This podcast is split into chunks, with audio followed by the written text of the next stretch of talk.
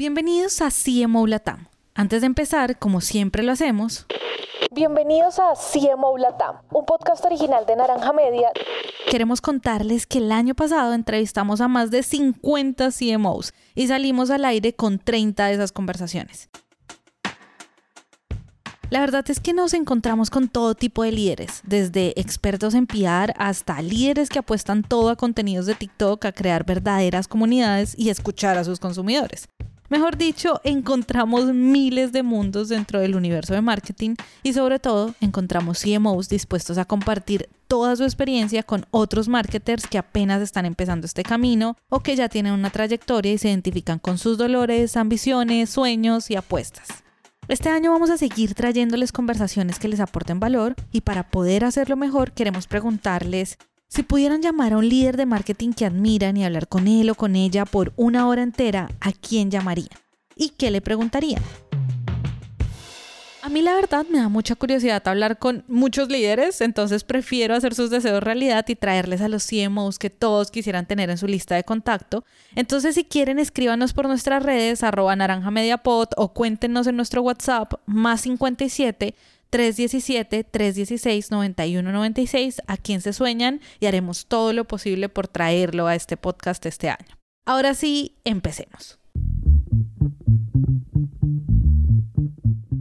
Bienvenidos a CMO Latam, un podcast original de Naranja Media donde Santi y yo, la negra, hablamos con los líderes de marketing de las compañías más grandes de la región. Y nos vamos a lo más profundo de su mindset, desde los hitos que han marcado sus carreras hasta cómo se ve el día a día de alguien que está creando estrategias con equipos de marketing.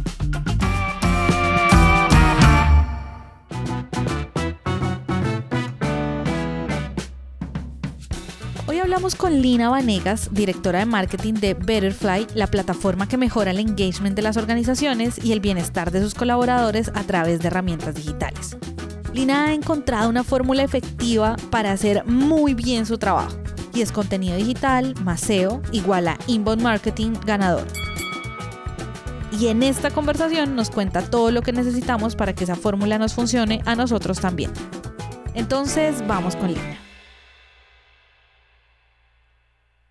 Ahorita me dijiste cómo, cómo terminas, cuáles fueron los puntos que terminas juntando para que estés en Betterfly ahorita, como, cuál, cuéntame un poquito como el long story short de tu vida pasada y cómo terminas ahí.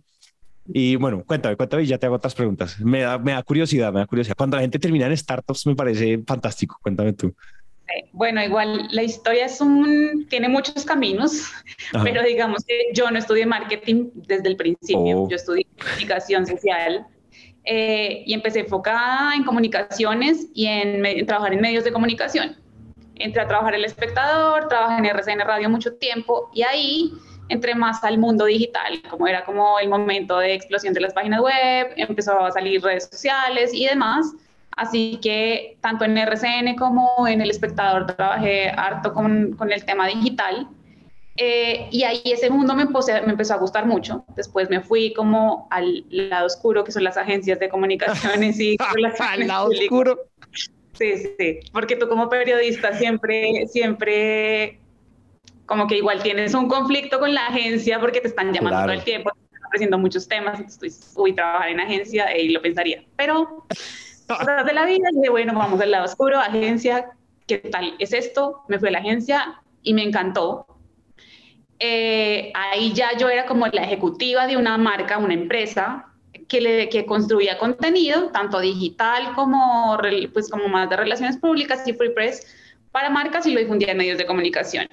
Eh, y ese lado me gustó harto, así que me fui a España a hacer un máster en dirección de comunicación corporativa, más enfocado en empresas, eh, desde el marketing y desde la comunicación. Eh, y ya y en España dije, hey, esto, esto es lo que sí me gusta.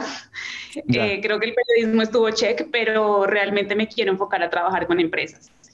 Eh, después volví a Colombia, entré a otra agencia de comunicaciones del grupo LOPP, que es súper grande en el mundo, y empecé a manejar comunicaciones y marketing de Groupon y la compañía de turismo de Puerto Rico.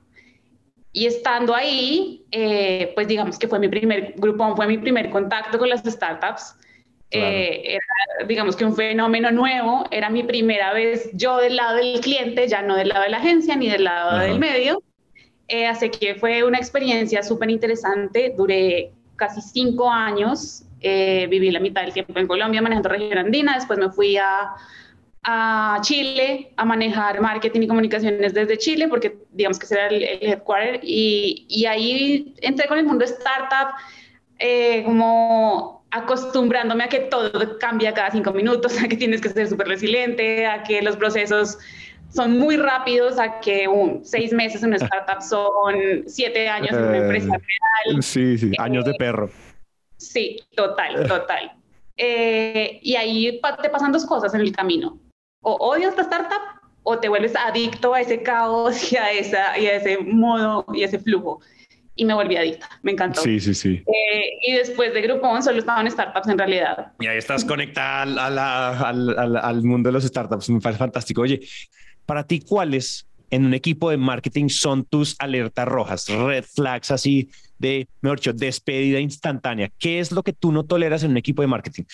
Yo creo que o sea, marketing es un área tan grande y tiene tantas segmentaciones y tantas expertices que hay mucha gente que se vende como soy el gurú y soy experto en todo y sé todo y eso es imposible. O sea, te juro que de todas las personas con las que he trabajado, todas las que he conocido, ninguna es, y me incluyo, ninguna es experta en todo. Entonces, cuando llega alguien en una entrevista y te dice, yo soy el gurú o soy el crack o soy el experto en todo growth y me sé todo, o sea, es como, estoy segura que no. Sí, no. no.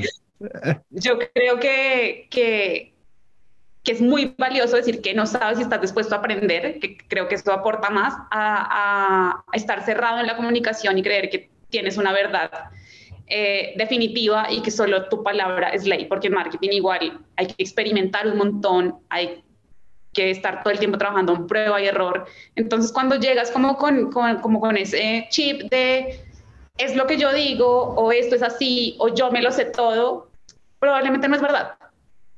Eh, así que eso, es, digamos que... Sí, él lo sabe, todos son red flags. Sí, sí, sí.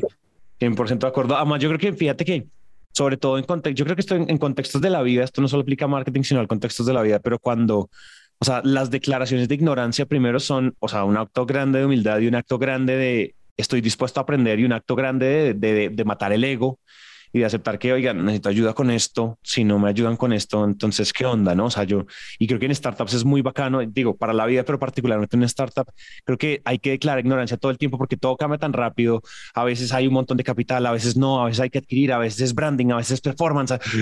Entonces creo que siempre hay que estar como listo, hay que pivotear, vamos, o sea, la misma, o sea, la misma compañía pivotea tan rápido, así como sus personas en sus roles.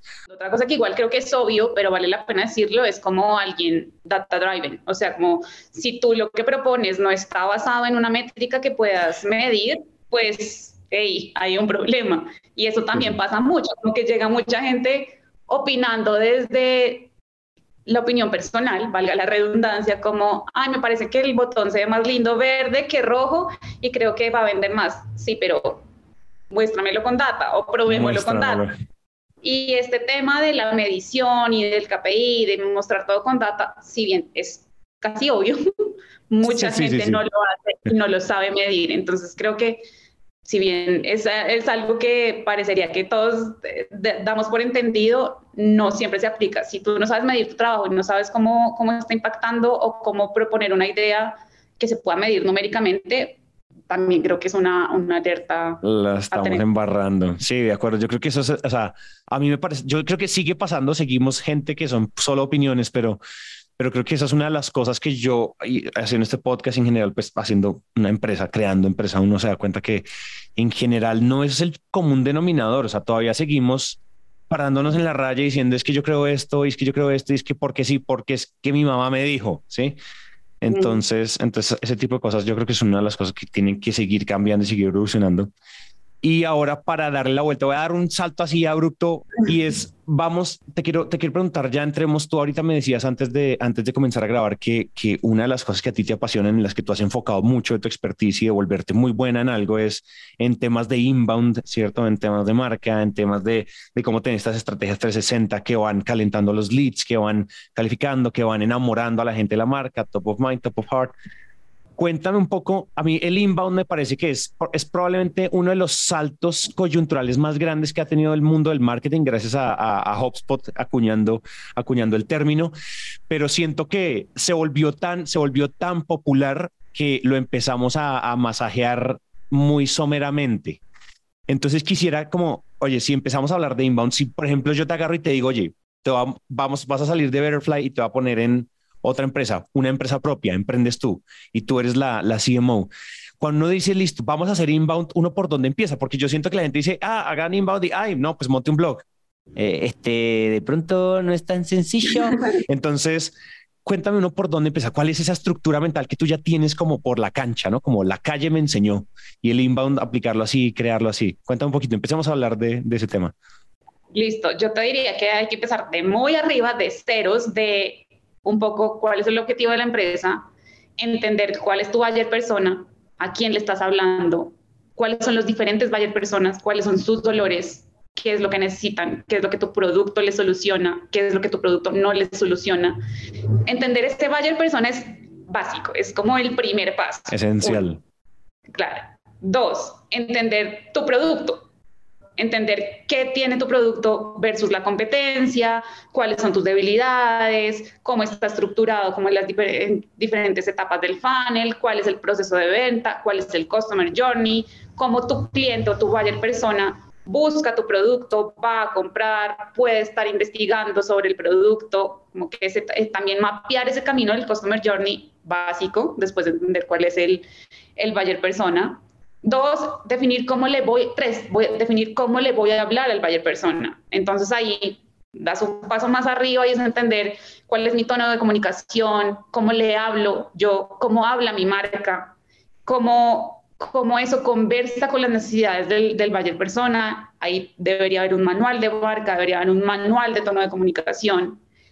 Eh, y una vez tengas eso, que son los primeros ladrillos, ya ahí sí tienes que empezar a construir toda la estrategia, es decir, cuál es el camino por el que le voy a dar contenido, hacer el blog, hacer, digamos, también conversar con, con canales pagos, eh, pensar qué contenido va a nutrir qué etapa del funnel eh, y toda la estrategia, digamos, ya de implementación grande de, de, de, inbound. Pero si tú no tienes esas bases y no entiendes a quién le hablas, qué le duele, por qué, cómo tu producto le soluciona el problema, cómo habla mi marca, cómo conversa eso con la estrategia, pues probablemente vas a estar perdido. Y lo que pasa normalmente cuando una empresa busca una estrategia de inbound es va a buscar una agencia, le dice, hey, quiero que me posiciones en los primeros lugares de búsqueda, eh, quiero generar muchos leads, ya, en un mes. Y es como igual, este tema orgánico toma tiempo, posicionarte en SEO mínimo seis meses, si no tienes estas bases, igual pues estás haciendo un poco todo a las patadas porque estás dando un mensaje incorrecto, no sabes a quién le estás hablando. Em, entonces creo que la primera base de estructuración y planeación y entender en qué lugar estás, en qué lugar está tu, tu estrategia, cuáles son tus valores, cuál es tu nuevo voz, a quién le estoy hablando y demás, es lo básico de cualquier estrategia. Hagamos pausa por un momento. En este episodio, traído a ustedes por HubSpot, la plataforma CRM número uno para empresas en expansión, les queremos contar una historia. Era 2006 cuando Brian Halligan y Dharmesh Shah, ambos estudiantes de posgrado en MIT, empezaron a notar el potencial que tenía entonces el email marketing combinado con otras estrategias de marketing. Y es que les estamos hablando de la época en que empezaron a surgir las redes sociales, Facebook en 2004, YouTube en 2005, Twitter en 2006. En otras palabras, se estaban dando todas las condiciones para aumentar la conectividad de las personas. Y en este contexto, a Halligan y Shah se les ocurrió una idea. O mejor dicho, gracias a ver el marketing tradicional con otros ojos, llegaron a una conclusión aparentemente simple pero revolucionaria. que la gente no quiere que los especialistas en mercadeo se metan en sus vidas, ni que los vendedores los acosen. La gente quiere que los ayuden a descubrir lo que quieren consumir. Podríamos terminar con que del resultado de esta observación surgió lo que hoy conocemos como el inbound marketing, algo en lo que nuestra invitada de hoy es experta. Pero la historia no termina ahí, porque reunir todas las herramientas necesarias para hacer una buena estrategia de inbound pues no era tan fácil de crear en ese momento. La solución a esto vino gracias a las habilidades de programación de Shah, quien creó un software capaz de reunir todas las funciones necesarias para una estrategia de inbound marketing exitosa. Pero incluso antes de validar el software en el mercado, Halligan y Shah crearon un blog para agregar contenido de valor a todas las personas que quisieran aplicar las nuevas metodologías de marketing. Brian Halligan y Dharmesh Shah son los fundadores de HubSpot, y en este blog que crearon vas a encontrar todas las herramientas y recursos que necesitas para aplicar la metodología inbound en tu empresa, que como nos ha venido diciendo Lina en la conversación, debe empezar por conocer bien a tu cliente o a tu consumidor. Por eso te recomendamos comenzar con desarrollar los buyer personas, que es la mejor manera de entender las necesidades, gustos, aspiraciones y dolores de las personas a las que quieres llegar. Si quieres desarrollar los buyer personas para la estrategia de inbound de tu empresa, ve al enlace naranjamedia.co slash inbound marketing, donde vas a encontrar todo el material que HubSpot tiene para ti. Te dejamos el enlace naranjamedia.co slash inbound marketing en la descripción de este episodio para que puedas entrar una vez termines de escuchar la conversación de hoy. Por ahora, sigamos con Lina.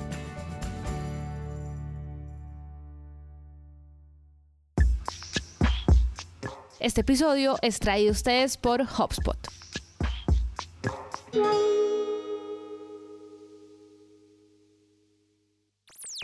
Oye, otra pregunta como para seguir ahondando en esto. Cuéntame un poquito cómo, cómo sé que Betterfly aterrizó hace poco en Colombia, ¿no? O sea, esto es más o menos reciente. Sin embargo, cuéntame un poquito cómo eh, en Betterfly tratemos de, o sea, obviamente lo que me puedas contar, pero lo más en detalle posible. O sea, quiero así como escudriñar como qué estás haciendo en tu día a día. Quiero, quisiera poder ver tus hojitas de Excel y poder ver tus CRM y poder ver todas tus cosas y tus dashboards, pero hasta donde podamos verlo, hagamos un zoom in en cómo ustedes están implementando esto en Betterfly, qué están haciendo, están, están yendo por mail, están yendo por blogs, están yendo haciendo contenido, están haciendo esto, lo otro, SEO. Cuéntame un poquito cómo esta implementación, cómo se ven ustedes aciertos, desaciertos, cuéntame un poquito a, a manera anecdótica, como para usarlo como caso de negocios, tipo Harvard Business Review style. Ya, bueno, Betterfly en verdad sí acaba de llegar a, hace unos meses, en, en, junio, digamos que aterrizamos, el 30 de agosto fue nuestro lanzamiento oficial en Colombia. Eh, y en paralelo se están abriendo operaciones en Perú, Ecuador, Brasil, México, o sea, nos estamos expandiendo por toda Latinoamérica eh, en muy pocos meses, así que igual ha sido una compañía que pasó de tener solo operación en Chile a expandirse a más de seis países en un solo momento. Entonces ha sido como una ruta de aprendizaje igual súper interesante. Eh, hay un equipo global de marketing que está en Chile y hay, digamos que equipos eh, locales que adaptan, digamos, la estrategia a todos los mercados. Yo estoy encargada de Colombia específicamente. Eh, ¿Qué estamos haciendo? De todo. O sea, obviamente es una marca nueva que al menos en Colombia la gente no conocía. hay otros países, ejemplo Chile, que ya tiene un posicionamiento gigante. Eh, entonces es un poco, eh, primero empezar a entender el mercado, empezar a entender cómo el producto hace fit con las necesidades del mercado local. Eh, y tenemos una división, obviamente, de generación de demanda muy grande, donde usamos típicos canales como adquisición por medios pagos, también tenemos algo orgánico eh, estamos también haciendo hartos eventos de, de, awareness y de generación de leads y de MQLs. Eh, también hay un, gran componente de, pues, digamos, de, de, generación, de recordación de marca, porque como no nos conocen, ese es como el principal, el principal desafío. Primero, cómo hacer ruido, eh, entender cuáles son como los aliados claves de acuerdo a nuestros buyer, persona, que al final son los gerentes y CEOs de negocios y los gerentes de recursos humanos, eh, entender bien cuáles son sus necesidades, cómo nuestro producto puede hacer eh, fit con lo que necesitan y de acuerdo a eso, escoger qué canales pueden ser mejores para llegar a, eh, para llegar a este target. y en ese, digamos es el proceso que hemos estado estos meses, como descubriendo cuál es la mejor alternativa, cuál es el mejor camino, explorando diferentes cosas, haciendo diferentes testeos. Eh, y en realidad nos ha ido súper bien. Eh, tenemos una proyección el año entrante donde el producto va a cambiar y va a traer cosas nuevas muy chéveres que todavía no puedo contar, pero, pero un poco ha sido, ha sido eso, como probar muchos canales, entender bien la audiencia, lo que te decía, el Valle Persona, hablar con ellos, hacer muchos eventos de awareness, eh, mostrar la marca, lograr tener los primeros casos de éxitos con clientes que han confiado en nosotros. Digamos, ya tenemos Rappi, por ejemplo, Clínica Chayo, que son clientes gigantes en Colombia y que al final igual nos dan un respaldo eh, y nos ayudan como, como a impulsar la estrategia. Oye, algo, algo particular, digamos que algo que resalte si tuviéramos como que pasar por un, por un, por un colador, todo lo que, todo lo que están haciendo ahorita, algo particularmente que haya sido un golazo, que tú digas como, o sea, yo esperaba que esto saliera bien, pero wow, nos funcionó súper bien. Algo particular de pronto que resalte en esto. Mm, podría decirte que el evento de lanzamiento fue genial, o sea, sí. esperaba, sí, fue un hit. Eh, digamos que el, el, la convocatoria y la, la audiencia que llegó no nos la esperábamos, o sea, rompimos como todos los, los KPIs esperados, sí. la recepción de la gente, eh, igual tenemos un CEO que es súper crack, eh, de verdad, como que su historia de vida. No, y su historia no sé de vida, eso. Yo lo he escuchado es, varias veces, sí, es impresionante. Y ese punto fue como el punto de inflexión, o sea, después de ese evento y de que Eduardo contara su historia eh, y de que pudiéramos compartirlo con todos los asistentes, igual sí hubo un punto de inflexión donde se nos abrieron un millón de puertas, donde igual se generaron muchos clientes a partir de ese evento, así que creo que, que ahí fue un golazo, eh, porque un poco el tema del, del propósito y de contar esta historia y del storytelling, eh, vemos que tiene un montón de, de, de, impacto positivo, así que creo que, que, puede ser ese. Qué barbaridad, qué barbaridad. Sí, la historia de Eduardo es impresionante. Además, es un gran storyteller, es un gran orador. O sea, eso para su historia la cuenta y pues se siente uno como en una charla TED. Es espectacular. Sí, sí. sí. La piel, todo. Es, es sí, increíble. sí, sí. Eso es de lágrima y de todo. Eso tiene todo lo involucrado. Es impresionante. Te iba a decir, oye, eso es muy bueno. Oye, cuando no, cuando tú, tú has estado en el lado oscuro, me encanta cuando dices lado oscuro de las agencias, eso se va a volver como una, todo, todo un hito aquí. Y has estado en todos los lados, si me entiendes, como que, y, eso te da una perspectiva como medio 360 holística interesante. Cuando la gente dice, ah, es que quiero hacer inbound y quiero hacerlo así, tú ya más, más o menos lo esbozamos, es que en seis meses quiero estar en el top de la primera página de Google y quiero tener un montón de leads. En general, cuando tú ves, listo, hay muchas formas de hacerlo muy bien, pero tú dices, bueno, cuando la gente la recontra en barra tratando de implementar inbound, tratando de hacer esto, ¿dónde suelen ser o tú qué patrones has visto en donde la gente siempre la recontra mega en barra, así como que la riegan totalmente, según pues como lo que has visto amigos, colegas en otras empresas desde la agencia? Entonces, cuéntame un poquito. Mm, como que lo que he visto en general es que piensan que inbound es simplemente hacer un lead magnet o un ebook y distribuirlo en redes sociales y ya, ya, vendí. Ahí, te, ahí tengo mis y pues no, en realidad, en realidad el SEO implica un montón de, de cosas, de preparación, por eso te hablaba del tema de trabajar mucho con el equipo de producto el, y el equipo que está detrás de la página web de tu sitio, porque al final esa es la, pues es uno de los primeros puntos Claro. de contacto.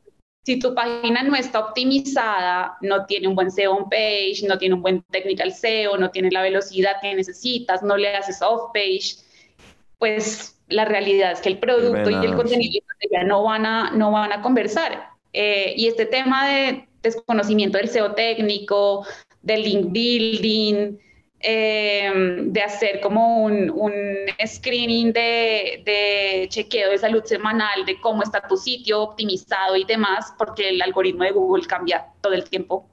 Claro. Eh, si no estás solucionando cuáles son los broken links o, o, si tus artículos no tienen metadescripciones, bueno, muchas cosas técnicas que igual un CEO de una empresa no tiene por qué saber, o por eso te digo que una persona de marketing no tiene por qué saberla en el fondo porque es algo demasiado de nicho.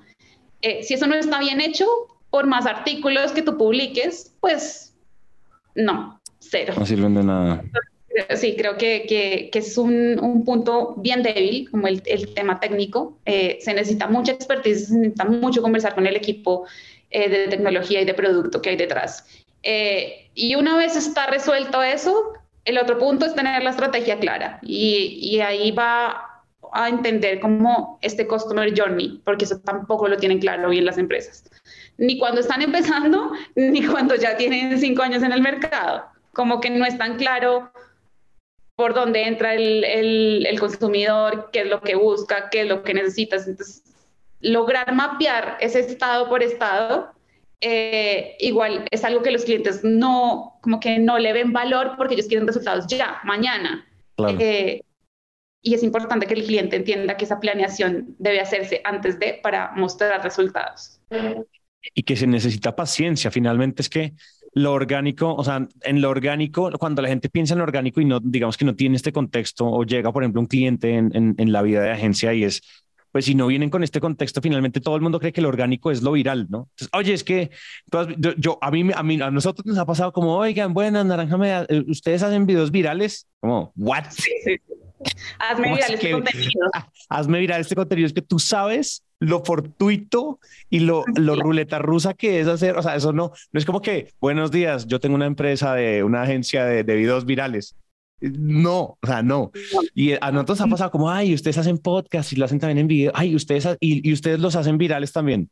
No, a ver, a ver, maestro, un momento. O sea, para, para, o sea, dos punticos hacia atrás.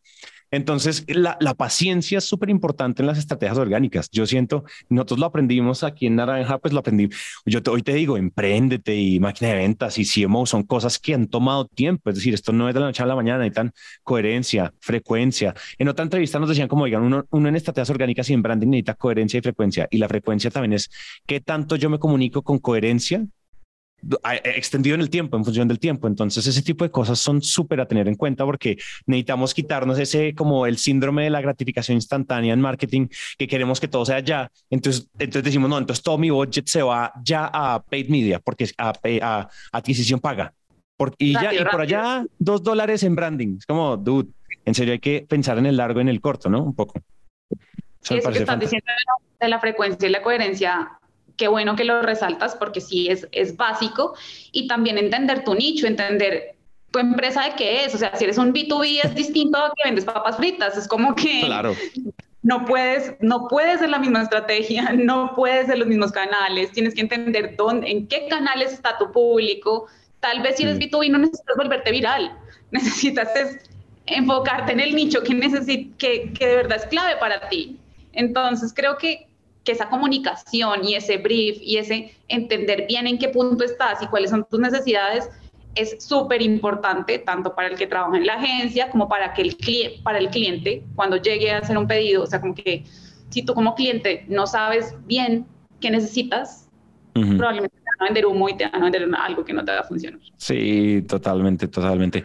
Oye, ¿tú, dónde, tú, tú para dónde crees que va, que va, que va, como hacia dónde crees que está evolucionando el marketing? Es decir, si tú, si juguemos aquí como a la futurología, así no le peguemos como a, ah, juguemos a la futurología un poquito del marketing, ¿tú hacia dónde crees, tú dónde sientes como la ansiedad de todo está yendo para allá, hay que empezar a aprender de esto, hay que empezar a movernos hacia allá, hay que empezar a, ¿me entiendes? Como algo obviamente que todavía no tengas, y tú ahorita experta en esto, en esto, en esto, en esto, pero ¿dónde tú, ¿a dónde tú sientes que estamos yendo y nos tenemos que empezar a mover rápido porque nos deja un poco el bus, como esa sensación de nos va a dejar el bus dentro de marketing, tú dónde sientes, de nuevo, jugando a la futurología, esto puede que no pase, pero especulemos que eso también es válido.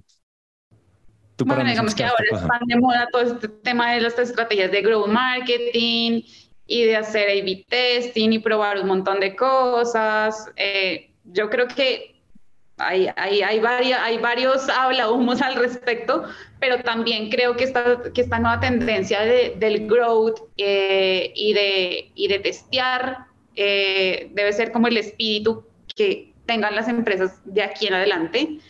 Eh, mucho estar dispuesto a prueba y error eh, en diferentes canales. ya sabemos qué es lo, como el, nice to have, que es obviamente paid, orgánico y demás, pero creo que hay que empezar a probar nuevos canales de adquisición, estar como, como súper abierto a testear nuevas cosas, a crear productos mucho más personalizados. Creo que la personalización es clave. Eh, lo que decíamos antes de estar muy data driven, de, de un poco no crear tanto cosas en masa, sino crear cosas que generen o solucionen necesidades más personalizadas del usuario. Creo que, que por ahí puede haber como, como una puerta para abrirse, eh, entendiendo que esto cambia todo el tiempo y que, que, que sí, que marketing es como hoy es una cosa, mañana puede ser absolutamente otra distinta es muy líquido. El conocimiento en general, la disciplina del marketing es muy líquida. Eso lo hablábamos en otra entrevista en algún momento. Y es que en serio lo que tú dices, porque decíamos como si tu mentor, una pregunta que hicimos con el, con el CMO de Avi, de esta PropTech, no sé si la ubicas, con Juan Soler. Y es el episodio número uno del canal, por si lo quieres escuchar. Y yo le decía como, oye, si tu mentor en los noventas de marketing lo congelan, ¿cierto? Y lo, y lo descongelamos en el 2022 y el man te pregunta, bueno, ¿qué cambió de los 90 ahorita? Pues qué cambió. Y hablamos de lo líquido que es y hablamos como que antes esto, antes lo que había que hacer era grandes, o sea, mandarle cartas, hacer mail, aparecer en revistas, televisión y listo, como que tú lo que tenías que hacer era gastarte la plata, ¿no? Y marketing antes tenía, antes lo, antes veíamos a marketing, las áreas de marketing eran como los que se gastan la plata, ¿no? Como ah, los que van y compran medios. Eran, éramos compradores de medios, éramos básicamente media buying todo el tiempo. Entonces, ahorita, cuando tú le empiezas a meter ese apellido o ese prefijo de growth, ¿no? Growth marketing, y donde yo necesito mover performance, yo necesito mover agujas de negocio, que el dashboard se mueva o si no, pues la junta, si yo me habrá, habré puedo levantar 20 millones de dólares, pero si allá arriba me están diciendo usted que está jugando con el marketing haciendo bobadas, pues claramente todo tiene que ser súper medible. Entonces, a medida que le fuimos incorporando como ciencia de datos a este tema, se empezó a volver esto más una ciencia que un, que un hobby, que una, así, ah, es lo de marketing. Hoy en día, en crisis, en crisis, el, área bonita en crisis, sí, el área que hace campañas bonitas con las grandes agencias y se ganan un canes. Sí, como que eso jugábamos antes a ganar premios. Ahorita no importa si me gano un premio, yo necesito es que los adquirir los usuarios correctos con la, eh, con la menor plata posible y posicionarme de la manera, o sea, en top of art y en top of mind ese tipo de cosas cambiaron mucho, ¿no? Sí, también, igual, digamos, creo que es clave que marketing hoy por hoy también se vuelve un aliado súper eh, especial en el tema del, del, upselling del producto, no solo en vender y traer adquisición y demanda para, para generar primeros usos o primeros clientes o primeras descargas o lo que sea, sino también ver cómo se puede generar con los clientes que ya tienes un upselling de nuevos servicios y mm. entonces experimentar y entender cómo ese mercado desde tu eh, investigación de marketing puede crecer hacia otros nichos y otros niveles y, el, y, y puede aportar a tu negocio. Creo que, que, ese tema también de, de, entender el producto como el product marketing eh, hoy es clave, sobre todo en empresas que están creciendo. Oye, sabes que me gusta mucho que incluso podemos llegar a conclusiones como, oigan, en serio, ventas y marketing se están medio volviendo una, porque finalmente ustedes también están empezando a responder por ese tipo de cosas, como cómo hacemos una suerte de marketing interno, endomarket, algo así a los que ya son usuarios, pero los subimos de categoría, como que tenemos como front-end funnels y tenemos back-end funnels y aquí seguimos haciendo la tarea, en el back seguimos haciendo la tarea de entenderlos, de moverlos de un punto A a un punto B. Fantástico eso que acabas de decir, fantástico. Oye, está, está muy estimulante esta, esta, esta conversación. Yo quería, yo quería, como que no, no quiero irme sin, sin preguntarte como cosas que se te hayan quedado en el tintero, recomendaciones, consejos, herramientas, libros, eh, podcast. Yo sé que, de nuevo, todo cambia mucho. Un libro que recomendemos hoy es un libro que mañana lo están quemando en algún lado, porque pues eso ya es a thing otra vez.